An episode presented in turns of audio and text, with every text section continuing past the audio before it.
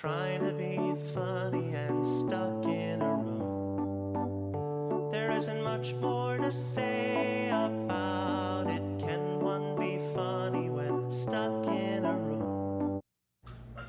Took a big fucking breath. Bonjour Ludie. Bonjour Alexandre. Bienvenue dans ce premier épisode de Ce qui relève du document, un podcast entièrement dédié au documentaire.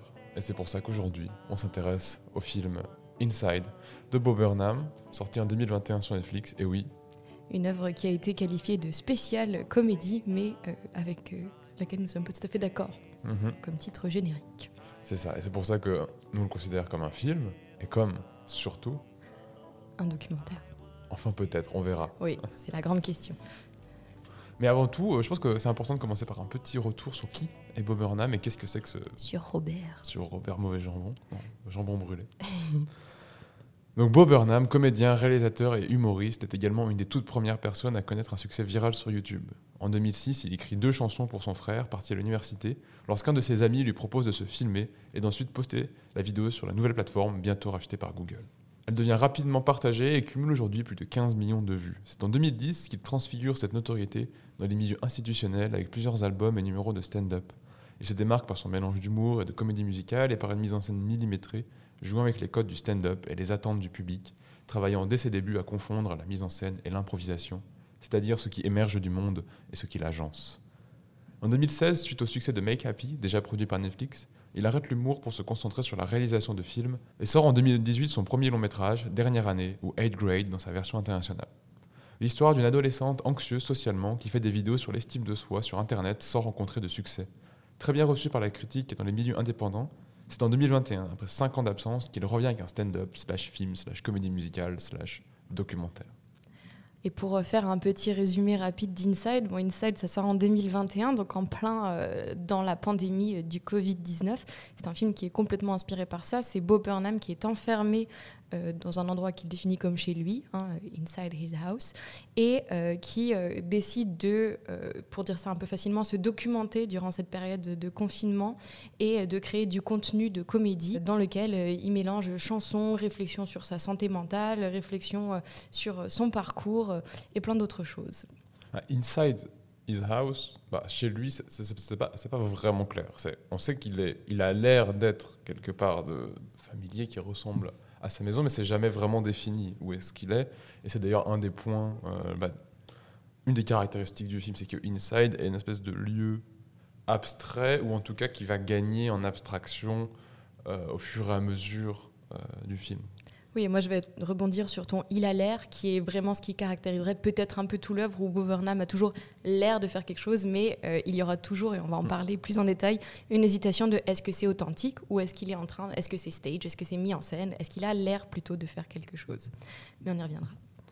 Oui, c'est ça. Et bah, d'ailleurs, je pense que c'est une bonne façon de commencer par décrire, donc comme tu le dis, Inside. Qu'est-ce que c'est Inside Et donc c'est un film, comme tu l'as dit, qui est inspiré par la pandémie. Et donc, en reprenant un peu tout, ce qu'on a vécu pendant la pandémie, mais de façon un peu, un peu triviale, c'était euh, passer d'un mode euh, présentiel à un mode distanciel. Notamment, si vous avez suivi des cours, par exemple, pendant la pandémie, c'était suivre les cours en ligne. Et la même chose s'est passée dans les milieux de l'art, euh, où il y a des pièces de théâtre qui ont été filmées, qui ensuite ont été diffusées. Et donc le point de départ d'Inside, ça pourrait être ça. Ça pourrait être comment je fais un stand-up filmé pendant la pandémie. Et on a l'impression que Bob Burnham, il a saisi cette occasion euh, pour faire autre chose. Parce qu'il aurait pu simplement faire un numéro de stand-up sur une pièce de théâtre, se filmer et puis euh, le poster sur les réseaux sociaux. Et... Mais en tout cas, ça aurait pu, ça aurait pu être possible. Mais c'est pas ça qu'il a voulu faire.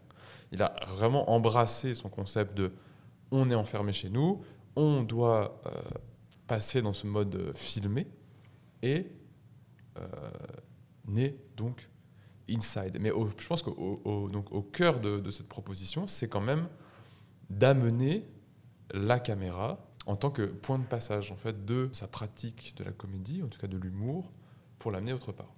Je suis très d'accord avec toi et ça me permet d'enchaîner sur, euh, bah, regardons la, euh, la première scène qui n'est pas exactement la première scène du film, mais la première scène où euh, Bob Burnham s'adresse à un public pour pouvoir observer ce que tu viens de dire. Donc la scène euh, se passe en un plan euh, qui est d'abord fixe, qui va ensuite effectuer un zoom, euh, comme le fait souvent Bob Burnham dans le film. Et dans ce plan, eh bien, qu'est-ce qu'on voit? Eh bien, il y a un miroir dans lequel se reflète Bob Burnham qui tient un micro dans la main. Ce n'est pas un micro de cinéma, c'est un micro de scène. Et à côté de lui, il y a la caméra qui filme. Donc Bob Burnham, dans cette scène, il nous explique euh, bah, ce qui va se passer dans Inside. Il nous explique un petit peu aussi le processus d'Inside, hein, qui est cette espèce de, spécial qu'il a créé au fur et à mesure, et où il nous dit que ça va être peut-être un peu brouillon, un peu fouillis. Euh, à un moment donné, euh, il décide de nous montrer l'espace dans lequel va se dérouler Inside. Il tourne donc la caméra et on voit la pièce dans laquelle le film va se dérouler. Donc, euh, qu'est-ce qu'on peut voir dans cette scène? Bon, déjà, ce qui est intéressant, on peut noter que Bob Burnham, bon, il est assis sur un tabouret, il tient un micro de scène dans la main et il explique ce qu'il va faire. C'est quand même trois éléments qu'on repère euh, et qui sont très récurrents dans le stand-up. hein. Souvent, euh, bah, les comédiens, ils ont un micro de scène, ils sont sur un tabouret, ils nous expliquent ce qu'ils vont faire. Ce qui est intéressant aussi dans ce geste-là, de parler pour nous expliquer, eh bien, c'est reprendre l'outil principal du stand-up qui est la parole. Donc déjà, on voit que euh, Bob Burnham n'abandonne pas totalement le stand-up, hein, il reprend euh, ses composantes les plus évidentes.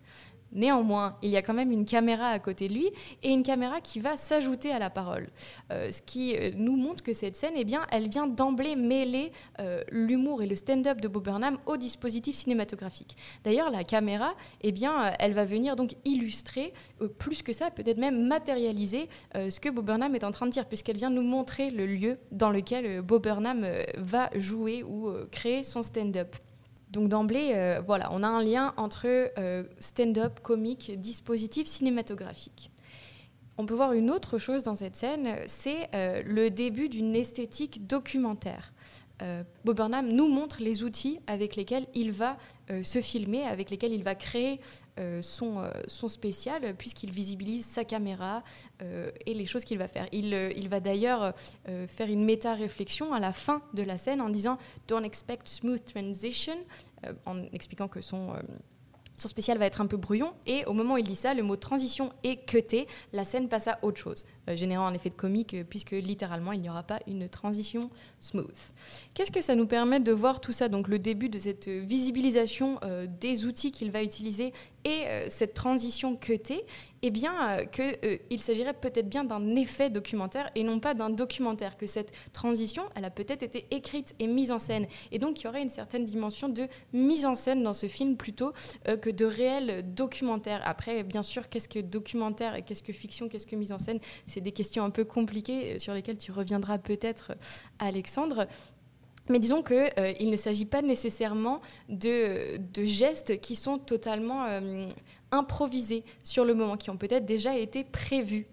Néanmoins, il passe par euh, cette idée de, de nous faire croire que ces gestes n'ont pas été prévus, une certaine improvisation. D'ailleurs, dans tout le film, il y aura plusieurs gestes qui pourraient être improvisés, qui pourraient ne pas l'être. On ne sait pas parce qu'il n'y a pas de transparence, mais euh, voilà, c'est ça qui se passe un peu dans cette première scène. Bah, le premier point qui est intéressant, que, que tu abordes, c'est quand même euh, tout ce qui a trait au dispositif euh, de cette scène, c'est-à-dire le fait qu'il soit assis devant un miroir avec une caméra et un micro de stand-up. Donc il y a déjà une hybridation de son projet. C'est-à-dire que au cinéma, il n'y a pas besoin de micro à main. Euh, parce que le, le son est enregistré d'une autre façon, ou en tout cas, il y a euh, ce qu'on appelle donc la, la diégèse, qui est que, bah, en principe, dans celle-ci, il n'y a pas de caméra ou il n'y a pas de micro parce qu'on est en train de filmer. Sauf Et- quand il y a des erreurs euh, et qu'on voit une perche apparaître dans le plan. Exactement. Et même en documentaire, souvent, euh, on va chercher à invisibiliser les micros, que ce soit en le posant sur la caméra ou en, en collant un micro, que ce soit un micro-cravate ou autre, sur la personne. Et le deuxième point qui est important, c'est comme tu dis, c'est qu'il se place devant un miroir. Euh, il aurait pu se filmer juste en, face cam, comme on dit, euh, ce qu'il fait à d'autres moments euh, du film. Mais là, il ne le fait pas. Il avait besoin de se mettre devant un miroir. Hum. Et ça, bah, c'est une mise en scène de documentaire, comme tu dis. C'est je suis en train de vous montrer que je suis en train de faire un documentaire. Et je ne suis pas simplement en train de faire un documentaire. Et ça, c'est quelque chose dont, dont on va aborder un peu tout le long, mais c'est cette idée que Bob Burnham est toujours en train de faire croire qu'il fait quelque chose alors que qui potentiellement est improvisé, comme tu le dis, mais qui en fait en réalité est totalement mise en scène ou en, tout cas totalement contrôlé. Et euh, ça revient à l'idée de fiction en réalité qui serait un peu le chemin, je pense, facile euh, avec Inside et avec beaucoup de films de ce genre-là qui jouent entre euh, deux modalités d'enregistrement, qui serait une modalité fictionnelle, donc cadrée, et une modalité documentaire, bon, qui est beaucoup plus floue. hein. Qu'est-ce que, qu'est-ce que le documentaire, hein, comme disait Rivette, euh, où chaque tournage est quelque part le documentaire de son tournage. Parce que quand un acteur, euh, quand euh, Cillian Murphy fait Oppenheimer, bah, quelque part, euh, c'est un documentaire de, sur Cillian Murphy qui imite Oppenheimer. hein. Ou Christopher Nolan, euh, selon les théories, que Oppenheimer parlerait plus de Christopher Nolan. euh. Oh mon Dieu, mais- le, le cinéma, le grand cinéma Le même. grand Oh, attends, cinéma. le- L'immense cinéma médiocre de Christopher Nolan. Euh, mais euh, qui, je pense, est plus juste, en tout cas qui se rapprocherait plus de ce qui est la, la, la praxis de Bob Burnham dans son film. Euh, c'est que ce n'est pas une, dimension fiction-réalité à l'origine, c'est que c'est plutôt une dimension entre ce qu'on disait en introduction, entre ce qui est improvisé et ce qui est mis en scène, donc entre ce qui émerge du réel et ce qui vient le cadrer. Bon, c'est une différence qui est beaucoup plus théâtrale qu'au cinéma, c'est qu'est-ce qui euh, a été prévu par le metteur en scène et qu'est-ce qui va émerger au moment de la représentation, qui travaille euh, toute l'œuvre de Bob Burnham depuis donc euh, un de ses premiers stand-up qui était What, où à un moment donné il fait tomber une bouteille d'eau, il la ramasse, il la remet, et une chanson part qui dit ah vous, vous pensiez que c'était pas fait exprès, mais en fait c'est fait exprès. This um, show is uh, called What?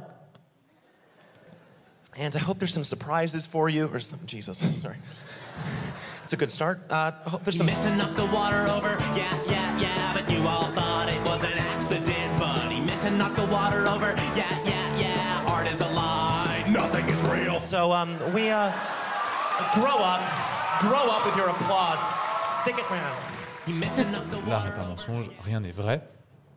Et c'est cette idée-là qui traverse en fait tout le film de, de Inside, surtout Inside qui se veut complètement auto- autoréfléchi, qui, qui semble avoir une proposition autobiographique. On va rentrer dans la psyché de cet artiste torturé qui crée de l'humour, mais qu'en fait, euh, clown triste un peu.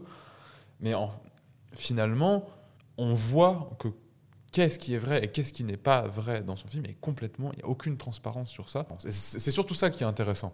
C'est le fait que concrètement, on ne pourra jamais savoir de quelle nature a été quelle scène. Même si parfois on peut avoir certains indices, parce que je pense que là où il a été intelligent, c'est qu'il a parsemé son film de plans qui n'avaient pas pour vocation à être dans le film au final. Comme euh, un plan où il tire son moniteur et la caméra tombe, ou presque tombe, il la rattrape. Est-ce que c'est stage? Moi, je, je- je ne pense pas. En tout cas, j'irais plutôt du côté de ce n'est pas stage. En tout cas, ça me donne l'impression que ce n'est pas stage. Et le fait que ça, ça soit dans le film, vient d'autant plus brouiller ces idées-là, comme d'autres plans où il contrôle sa caméra, où il teste de l'éclairage. Il les a filmés. Est-ce que c'était prévu pour être dans le film? C'est plus ça, en fait. Euh, là, la diffusion sera en documentaire fiction chez Bob Burnham. Est-ce que ça avait été prévu pour être dans le résultat final ou non? Plus que est-ce que c'est fictionnel ou est-ce que c'est documentaire? Parce que tu peux vouloir filmer des documentaires exprès pour que ça arrive dans ton film. Mais je pense pas que c'était sa volonté euh, de, ce que lui voulait faire. Mais là, mais alors du coup, il faut, se- poser la question de quelle nature est euh, cette partie documentaire-là? Bah, Elle, elle est, elle est de principalement deux formes. Premièrement, c'est tout ce qui est rapport à ce que lui raconte, ou en tout cas au lien concret qu'il entretient avec sa vie euh, privée, comme la chanson euh, 30, où il parle de. Bon, il passe à 30 ans, euh, les références à, sa carrière de youtubeur, en tout cas sur YouTube, ça, euh, ses références à ses autres stand-up ou les vidéos qu'il montre de lui-même. Et le deuxième, la deuxième dimension documentaire, c'est, comme tu l'as dit, tous ces plans qui semblent être des plans de construction ou des plans de mise en scène de son euh, film. Donc il y a vraiment deux dimensions documentaires qui, euh, qui sont à la fois parallèles, mais qui petit à petit vont venir euh, se mélanger, car d'un film relativement léger qui enchaîne les sketchs les uns derrière les autres, le film va petit à petit aller vers quelque chose de plus euh, torturé, on va dire, Mhm. où finalement, donc, c'est parallèle avec sa vie privée, et notamment sa psyché, ses problèmes euh, psychologiques, sa dépression, vont venir se mêler à ces scènes de, de construction, où on va le voir euh, euh, dans un mauvais état psychologique, marcher dans son appartement, ou potentiellement pleurer, on, on n'est pas sûr est-ce que c'est mis en scène ou pas, Euh, en tout cas réfléchir après, en, regarder son montage et être un peu stoïque face à ce qu'il est en train de faire, et petit à petit donc une dégradation de son état mental qui euh, s'infuse dans tout, son, dans tout le travail d'Inside et qui va venir donc former une œuvre bah, qui se veut, en tout cas, qui se présente encore une fois comme un, euh, vraiment introspectif et comme l'accès direct de nous en tant que spectateurs à un endroit de la psyché de Bob Burnham. Est-ce que tu penses que c'est vraiment un accès à la psyché de Bob Burnham bah Là, c'est euh, le point, moi je pense, qui est, qui est le plus important, c'est que, comme il dit, euh, Nothing is real, art is a lie. Euh, rien n'est réel, euh, l'art est un mensonge pour les non-anglophones. C'est que pour moi, dans Inside et en général dans le travail de Burnham, rien n'est vrai, au sens où euh, tout est mis en scène, absolument tout. Et moi, je pense que ça, c'est c'est directement inspiré de sa carrière d'artiste sur Internet et ce qu'on appelle aujourd'hui euh, le parasocial. C'est euh, cette idée que les gens, en tout cas euh, les gens qui travaillent sur Internet, que ce soit sur les réseaux sociaux, que ce soit sur les plateformes de, streaming comme YouTube, jouent avec la proximité qu'ils ont avec leur public et jouent avec un certain dévoilement de leur intimité. Ils filment souvent chez eux, euh, ils parlent souvent de leur vie. Et donc, en tant que spectateur, on a l'impression de connaître ces gens beaucoup plus que un acteur qu'on va voir au cinéma. On a, on a beaucoup plus l'impression de connaître Bob Burnham que Brad Pitt, par exemple, alors que techniquement, on connaît, on, on a même plus souvent vu Brad Pitt dans notre vie, sûrement. Et pour rappel, les relations parasociales, c'est le fait de tisser une relation à sens unique avec un personnage ou une personnalité qui n'a aucune idée de notre existence, mais qu'on considère comme vraiment être une personne proche de nous, Exact. comme on peut le faire avec les personnages de séries télé, par exemple. Exact. Et ce, cette relation à sens unique, elle a à sens unique pourquoi? Parce qu'il y a un écran. Et parce que c'est l'écran qui médit euh, la vie de cette personne avec nous. Et en fait, dans la rencontre, de dans l'intimité, dans le fait d'aller chercher cette intimité, c'est que nous, bah, quelque part, on se recherche toujours, on va venir aller chercher les points communs avec cette personne. Et donc, euh, c'est toujours la rencontre de deux intimités. C'est à quel moment mon intimité va venir se croiser avec celle de la personne. Et mais il y, a- y y un geste de voyeurisme là-dedans qui est je veux rentrer dans l'intimité de cette personne. Et Bob Burnham joue, je pense, beaucoup avec cette perversité-là, ou en tout cas avec cet affect pervers qu'on aurait, euh, qui est de vouloir quelque part, ok, je veux aller chercher, et c'est très, bah, c'est matérialisé directement dans le film par ce zoom avant, euh, qui donc le, Qui a lieu euh, systématiquement dans presque toutes les scènes. presque toutes les scènes et qui surtout est annoncé dans le début du film où on a euh, une première chanson, deux premières chansons même, ou une seule. Et ensuite, on a un montage de lui qui prépare un peu son, sa caméra, qui fait des tests de lumière, avec des plans euh, de l'objectif, de la caméra, qui zoome petit à petit jusqu'à ce qu'on rentre dans la caméra. Donc, euh, un geste assez clair de euh, ce qu'il annonce qu'il est en train de faire, c'est-à-dire en train de médier sa vie par un objet qui est une caméra. Et ce que je trouve un peu intéressant par rapport à ça, et pour revenir à cette toute première scène que j'ai Mm. décrite, bah, cette toute première scène, toi tu parlais du fait qu'il bah, il y a un écran euh, qui euh, limite euh, les spectateurs, et c'est qu'au final, euh, bah, voilà, on n'a pas accès réellement à la personne. Et bien, euh, Bob Burnham, il parle dans un miroir quand même. Il est littéralement en train de se parler à lui-même. Il parle à des spectateurs fictifs en disant Hey guys. Mais à un moment, notamment, d'ailleurs, il dit euh, il faut que je retrouve ma citation There's no audience and there's no crew. It's just me and my camera and you and your screen, the way that our Lord intended. Donc, qui vient peut-être euh, euh, faire une réflexion peut-être un peu méta sur le fait qu'effectivement, il n'y a pas de, de spectateur. Il ne parle qu'à lui-même. il est en train de nous dire Hé, regarde, je suis en train de délivrer quelque chose sur moi qui semble plus vrai que d'habitude. Et ça passe notamment par le, fait qu'il y ait un miroir. Et le fait qu'il y ait. En fait, c'est le miroir, c'est presque l'idée de la fausse transparence. C'est un écran, encore une fois, qui renvoie à lui-même, mais c'est- c'est un écran. Comme nous, on est dans un écran, et il parle, dans- comme tu dis, d'écran, screen, the way that our Lord intended. intended. Bah, ça me permet de- de- d'aller à une autre scène que je voulais aborder si ça te, si ça te tente. Euh, vu que tu as abordé le, le pastiche, euh, eh bien moi je me dis qu'on va pouvoir parler un peu de l'humour de Bob Burnham. Parce que bien sûr qu'il y a tout un dispositif cinématographique, mais Bob Burnham, il fait quoi avant tout à la base? Eh bien il fait de l'humour.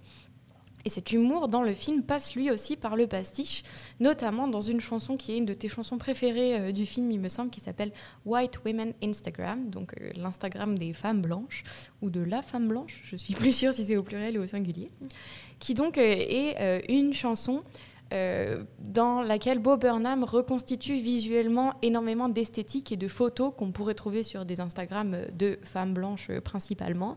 Et dans ses paroles, d'ailleurs, il chante aussi euh, des composantes d'images qu'on poutrait des composantes d'images qu'on pourrait trouver sur Instagram.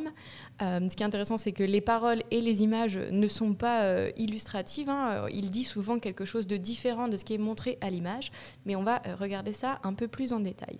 Euh, je vais euh, un peu aborder cette euh, chanson si tu veux. Jump in pour des réflexions, tu peux me dire. Donc, qu'est-ce qu'il fait Bob Burnham dans cette scène? Eh bien, il fait un pastiche. Il essaye d'imiter au plus près les esthétiques qu'on retrouve sur Instagram. Euh, et euh, les pastiches ne se moquent pas euh, en grossissant les traits, comme le ferait la parodie, mais font ressortir peut-être le comique ou euh, pas forcément le comique, d'ailleurs, il n'y a pas que des pastiches drôles, mais font ressortir les traits les plus euh, prégnants, on va dire, de, de ce qui est en train d'être pastiché. Et là, donc, c'est euh, l'esthétique Instagram. Donc, on reprend toute l'iconographie des comptes Instagram, donc d'une certaine féminité numérique, on pourrait dire ça, dans les paroles.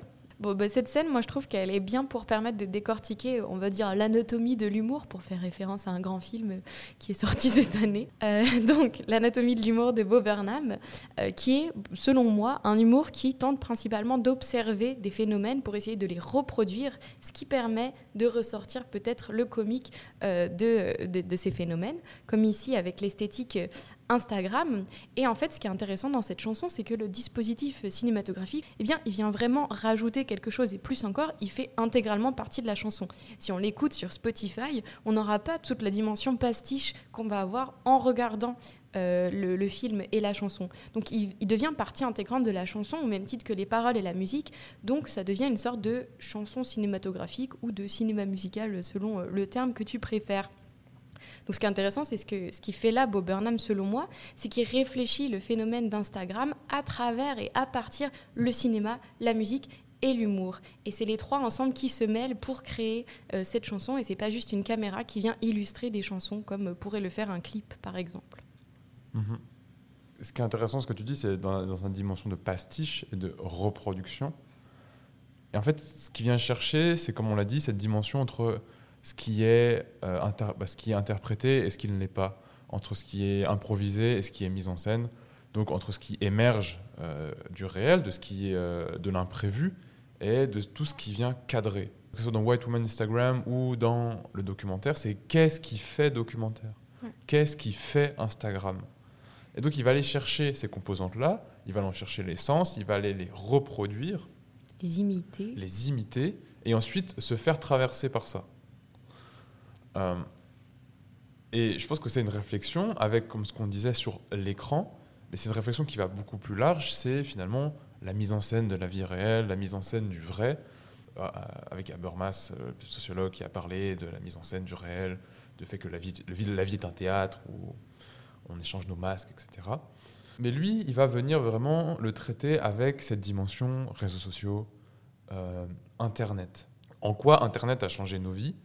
Et euh, pour lui, bah, c'est le fait que euh, nous nous mettons constamment en scène désormais et on, on aborde le monde, ou en tout cas, on, on- le monde passe beaucoup plus à travers l'écran avant de nous arriver à nous-mêmes. is needed to think about something to articulate it it is obsolete. Kids are like walking through this like meta virtual reality world. It's not that they think the the world in their phone is real. It's they think the world in the real world is virtual and that this is actually just like a thing to be seen and everything i'm doing is actually a performance that can be captured and looked back on at any moment. Yeah. and i'm not just living moments i'm planning moments to look back on them Ce strange qui and est like particulièrement intéressant pour continuer enfin, sur ta réflexion, c'est que le moment, on le faisait déjà beaucoup, mais le moment où on a vraiment commencé à, à vivre à travers Internet, bah, c'est pendant la pandémie. Oui, où les informations devaient passer forcément par euh, un filtre qui était à ce moment-là majoritairement euh, le filtre d'Internet. Et c'est aussi un moment où on a commencé à tout filtrer par euh, Internet. Comme on a dit, que ce soit les cours, que ce soit nos, réunions de famille, nos amis, on les voyait par écran. Bah, tout le monde pourra euh, euh, appliquer ses propres pratiques, mais certains ont pu jouer à des jeux de société en, ligne, on peut faire des pratiques qu'on faisait d'habitude ensemble à travers l'écran. Donc ça, ça, rapporte à la dimension euh, pandémique du film, confinement, mais je pense que c'est beaucoup plus large dans, l'œuvre de Bob Burnham, en tout cas dans ce film-là. C'est que certes, il y a une dimension pandémique et ça s'inscrit dans une période, mais c'est quelque chose de beaucoup qui, qui, est- qui a atteint son apogée à ce moment-là pour des raisons euh, matérielles. Et c'était la solution qu'on a proposée. Mais en fait, le fait, qu'on propose cette solution, c'est aussi la preuve d'une certaine- d'un certain état de la société. C'est que le fait qu'on aille ici, il y aura pu y avoir plein d'autres façons de gérer de cette façon-là. Mais non, c'est ça qu'on a décidé. On a décidé de, de, de prétendre que le numérique, que de se médier par un écran, était une solution viable ou était un équivalent au réel. Et donc ça, c'est quand même quelque chose, une lame de fond qui traverse plus profondément la société. Et c'est d'ailleurs pour ça que 8 Grade en parle, parce que c'est encore une fois une personne qui passe par YouTube pour parler d'elle-même et se faire des, des amis, parce qu'elle a du mal à se faire des amis dans la vie réelle.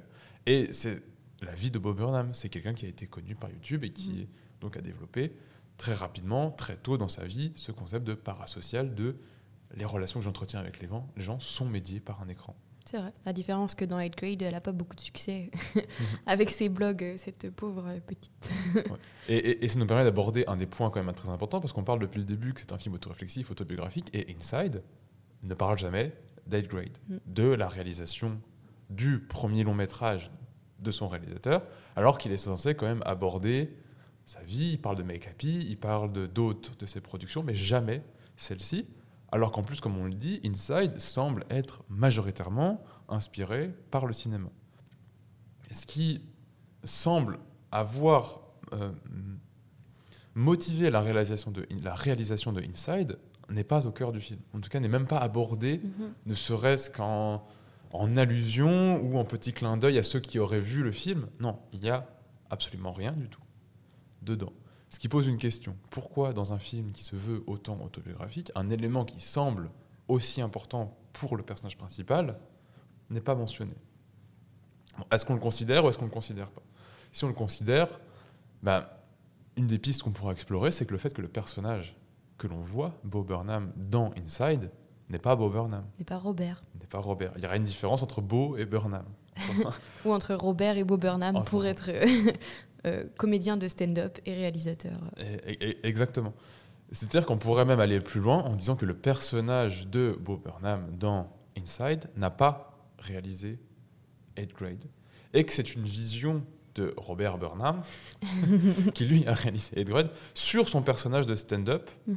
euh, qu'il a mis en scène euh, depuis toujours mais que là maintenant il remet en scène à travers le cinéma, à travers une pratique cinématographique qui est une autre personne. Et donc, de cette médiation de nous, on a une médiation par l'écran avec Bob Burnham, se rajoute une autre médiation, se superpose à celle-ci, euh, le fait que Robert Burnham a une médiation par l'écran, ou en tout cas est en train de créer une médiation par l'écran avec Bob Burnham.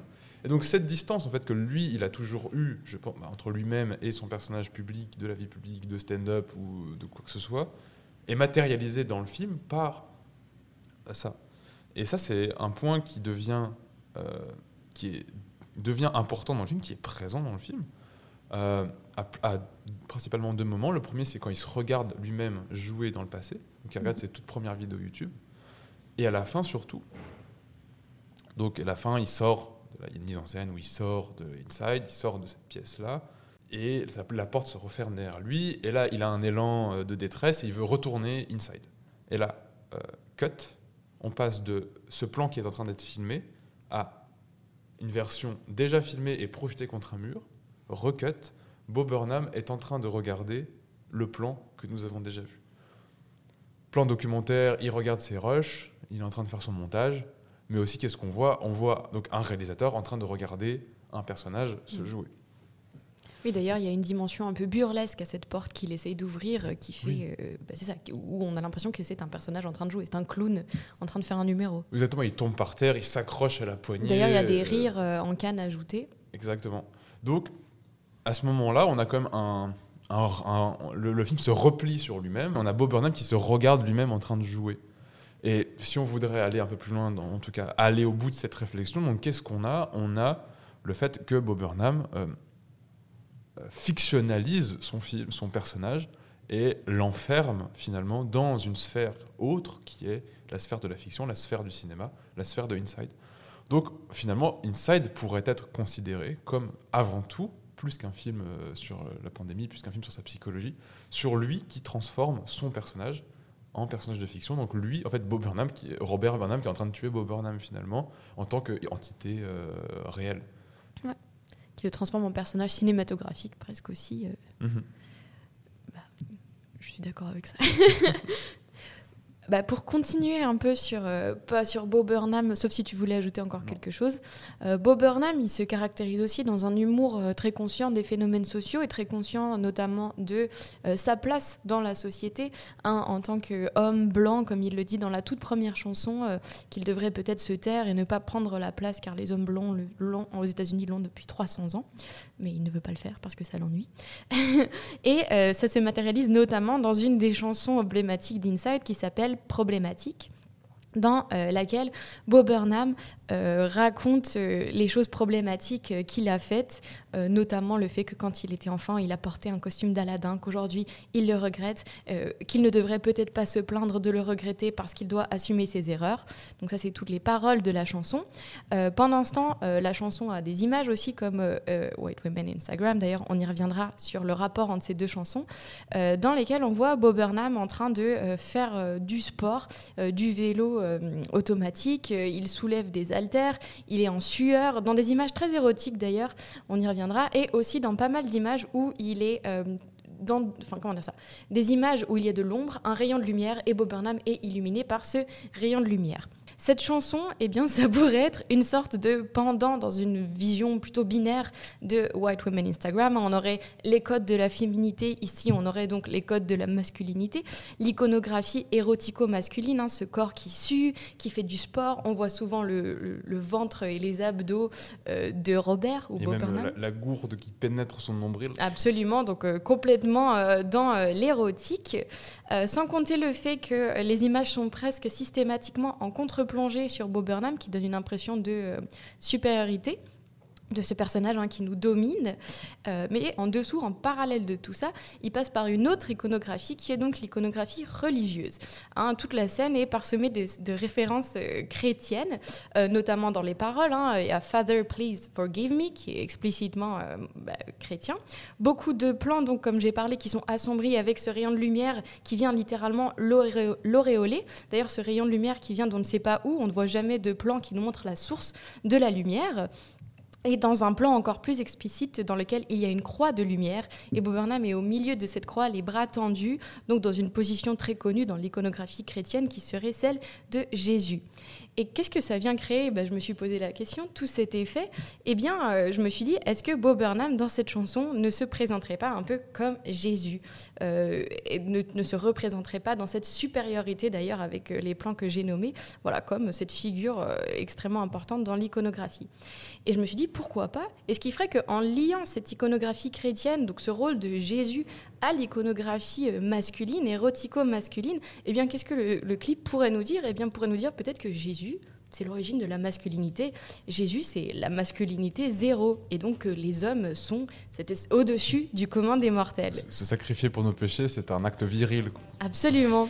Et c'est très fort parce que tout ça, de nouveau, c'est un sous-texte. Si on écoute juste les paroles de la chanson, eh bien, on ne, sait, on ne voit pas tout ça parce qu'on entend juste le Father, please forgive me. On fait, ah, c'est drôle, euh, il parle du prêtre.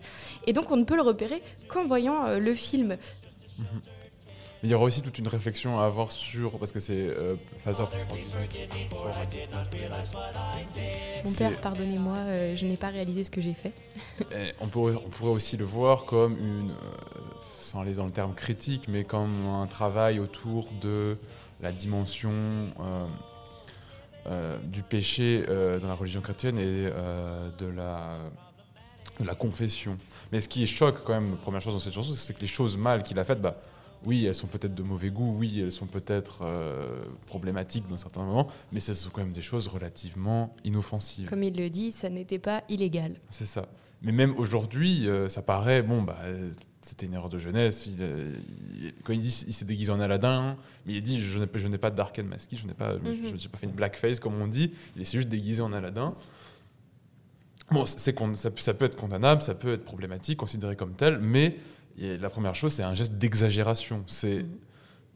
oui, d'accord, une chanson christique qui fait appel à une, im- à une iconographie christique, tout ça pour si peu, entre guillemets, euh, bah, ça prête à rire. En tout cas, c'est là une partie de, l'humour euh, de la. Ouais. Et, mais ce qui est intéressant, par contre, aussi plutôt, c'est euh, que cette iconographie chrétienne n'est pas présente que dans cette chanson, Absolument. mais euh, se développe tout au long du film. Comme tu l'as dit euh, dans la scène du miroir, Lord Intended, The way that our Lord intended. il le dit. Euh, Il y a aussi une grande utilisation du blanc, mais euh, du blanc, de la purification presque, avec de la lumière qui rentre par les fenêtres, qui doit filtrer, mais à un moment, il y a la lumière qui lui vient sur le visage. Au début, le tout premier plan, quand il rentre, il ouvre la porte et c'est le blanc vraiment qui, qui inonde la pièce.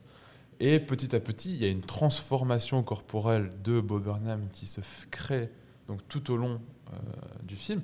Premièrement, pour asseoir cette idée de enfermer temporellement, euh, pour euh, vraiment qu'on y croit, hein, finalement, le fait qu'il a été enfermé pendant plusieurs mois. Mais cette transformation, elle est quand même assez iconographique parce que ses cheveux deviennent plus longs, Mhm. sa barbe devient plus longue. Euh, et il, le dernier plan, il est habillé tout de blanc, Mhm. Et c'est là où il sort. Donc, mon Donc- interprétation que c'est devenu Jésus euh, est pas si, euh, pas si absurde. Bah, en tout cas, moi je pense que c'est ça qui convoque euh, euh, vraiment, et c'est l'idée, c'est de convoquer vraiment cette purification Mhm. qu'il a vécue dans Inside. L'idée de purification qui est commune à plusieurs religions, notamment à la religion chrétienne, les 40 jours dans le désert, euh, le carême, etc. Après dans d'autres religions. D'ailleurs, on ne le voit jamais manger. Donc en fait, euh, c'est peut-être un, un carême. Bob Burnham a fait un carême avec Inside, mais il nous l'a pas dit. euh, on le.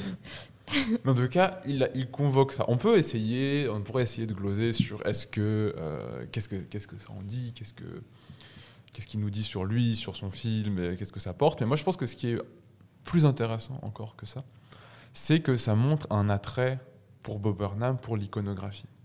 Euh, c'est quelqu'un qui travaille son film, en tout cas, il n'a fait que deux films pour l'instant, mais euh, son deuxième film par l'image plus que par le plan. Euh, c'est quelqu'un qui va venir créer donc des où il va réfléchir en tout cas par l'icône, c'est-à-dire par le, une partie qui renvoie au tout, Euh, presque au sens donc sémiotique du terme, c'est-à-dire le signifiant et le signifié, et il vient euh, créer euh, des signifiants. Euh, donc ça se voit par l'utilisation de l'iconographie chrétienne, par la croix, par la crucifixion, par les cheveux longs, la barbe, mais ça se transpose aussi à White Woman Instagram, où les plans repris hein, d'Instagram sont des icônes qui renvoient directement à Instagram et sa pratique d'Instagram, et ça marche. Ce- ce- cette chanson-là ne fonctionne qu'à partir d'images qu'il crée, et qu'on voit parfois en création d'ailleurs, où on voit le geste juste avant qu'il pose son visage pour créer l'image Instagram. Euh, mais ça, ça, renvoie aussi à, beaucoup d'autres choses dans le film, comme ce premier plan de caméra qui renvoie à 2001 avec euh, le rond, ça renvoie à HAL 9000 dans 2001. Encore une fois, une icône. Euh, et ça, c'est quelque chose qui va se répéter tout le long de son spécial, de son film, jusque dans les paroles de ses chansons, comme euh, la chanson euh, Here it is uh, again, that funny feeling. qui ne fonctionne qu'en citant des choses qui sont censées nous faire rappeler un sentiment.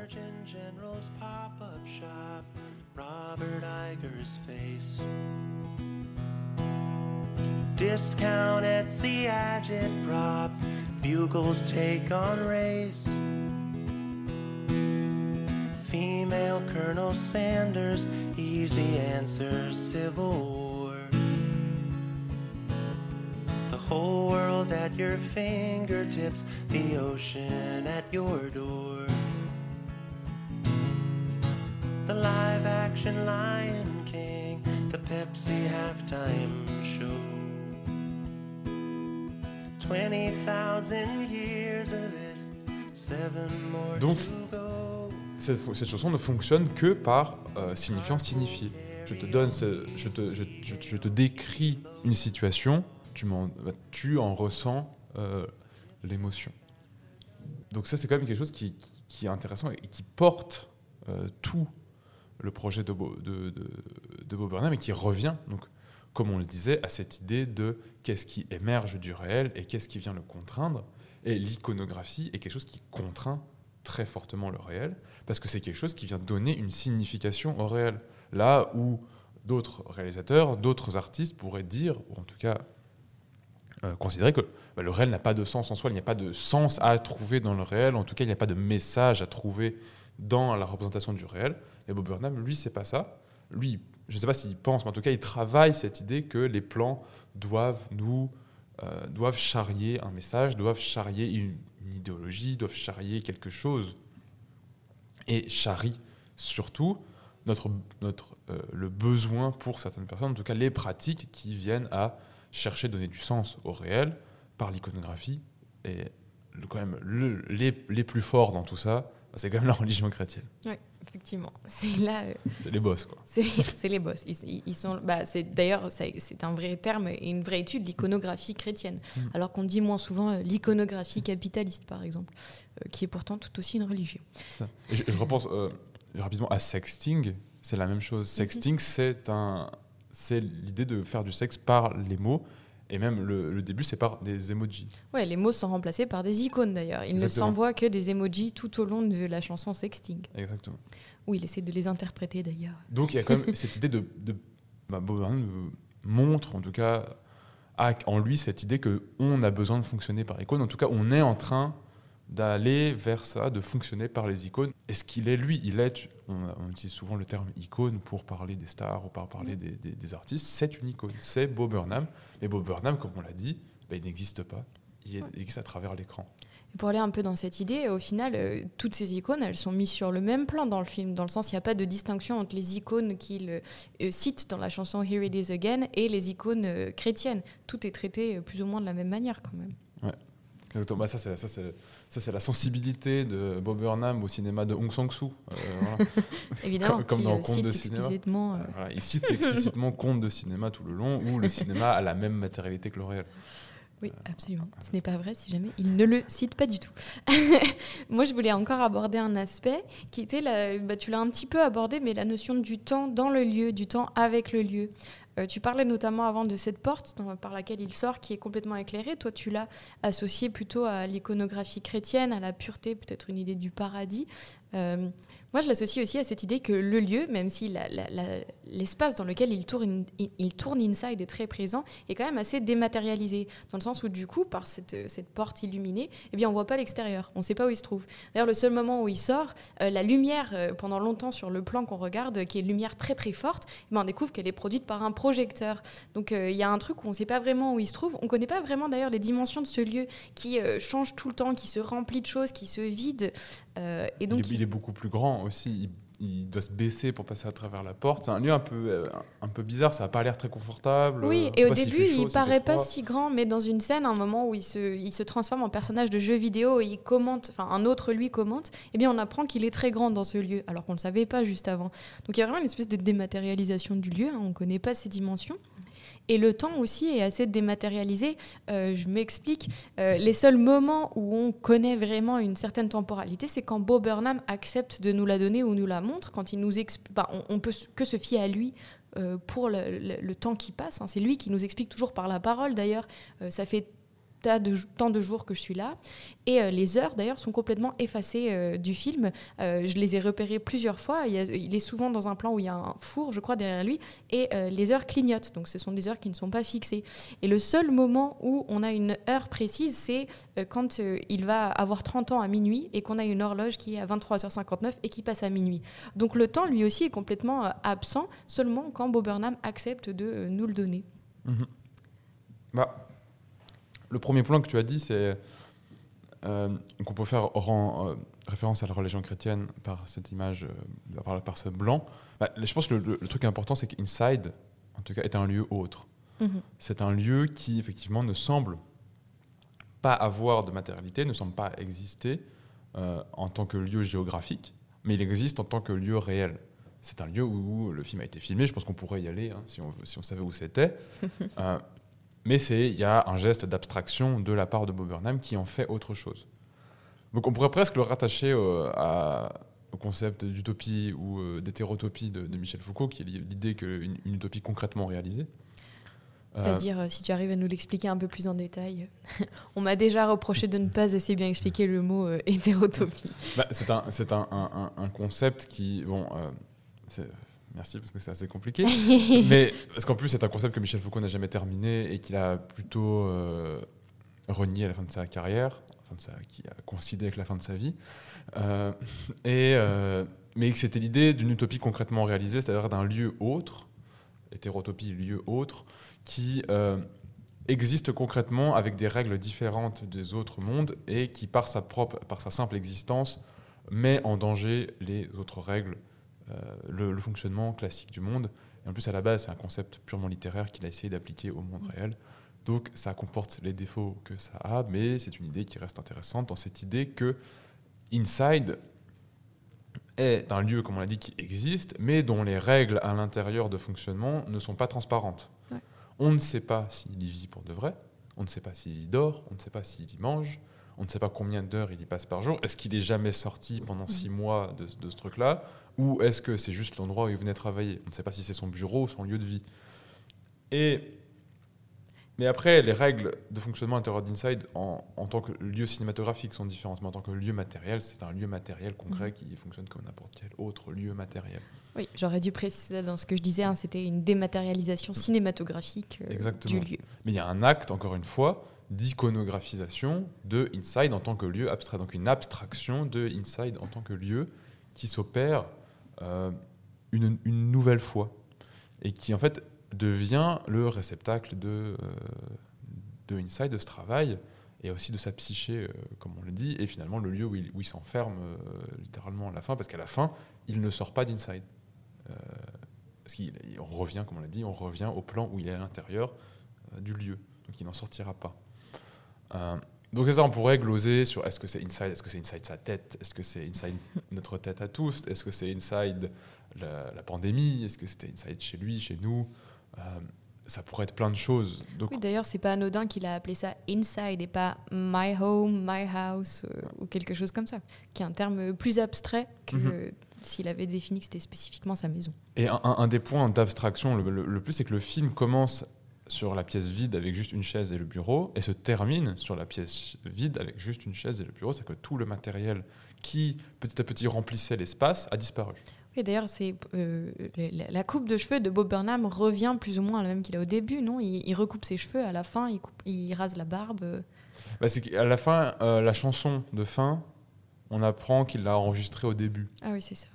Et encore une fois, ça, ça vient rajouter un flou sur qu'est-ce que c'est Inside. Parce que est-ce qu'il a tout écrit d'un coup et après il a tout filmé d'un coup Euh, Ou est-ce que c'est vraiment ce processus itératif qui semble vouloir mettre en scène Mhm. Et le fait de montrer cette chanson de fin comme en étant enregistrée au début du projet, bah, ça vient rajouter une autre, une autre dimension. Eh, On, on sait encore moins. euh, c'est dans la transparence qui semblait annoncer au début ou qui semble essayer de créer, bah, encore, n'existe encore moins. Donc en fait, il n'y a- il n'y a, aucune transparence dans ce projet. Ouais. Et pour, euh, pour euh, expliquer comment on sait qu'elle est enregistrée au début, bah, d'abord par sa coupe de cheveux, mais aussi parce que euh, quand il commence à l'enregistrer, il dit Possible Ending Song. Mhm. Donc on comprend que c'est un test plus qu'une chanson qui a été filmée pour être la chanson finale, entre guillemets. Ouais, un test qui devient Mhm. donc une chanson finale, ce qui est aussi un des gestes principaux du film. On le voit répéter des fois. Une chanson, il commence une chanson, il fait One More Time et hop, il, il la Mhm. recommence tout de suite. Donc, encore une fois, c'est une mise en scène de ce projet itératif. Qu'est-ce qu'on en sait que c'était Possible se trouve, il savait déjà que c'était l'ending song, il a juste rajouté Possible euh, avant. Uh, nothing is real, art is a lie. Absolument. Mais ce qui, ce qui est plus intéressant encore, est-ce que c'est vrai, est-ce que c'est pas vrai, c'est le fait que c'est ça qui structure son œuvre. C'est cette non-transparence euh, de l'acte créateur Ouais. euh, qui n'est pas commune à tous les artistes. Euh, certains vont essayer de chercher cette transparence, vont essayer de l'atteindre. Lui, il nous fait croire qu'il atteint par euh, une- un grand contrôle sur ce qu'il fait. qui rejoint euh, ce que je disais au tout, tout, tout début quand il disait il a l'air de. Eh bien, c'est ça, Bob Burnham, il a l'air, il nous fait croire. Et c'est un peu comme ça euh, qui constitue son film. Eh bien, on, on peut terminer là. On termine là? Oui, c'était le premier épisode de Ce qui relève du document. C'était le premier épisode. Je sais pas sur quoi va être le deuxième épisode encore. Probablement sur un documentaire. Probablement. Au revoir, Alexandre. Au revoir, Lydie.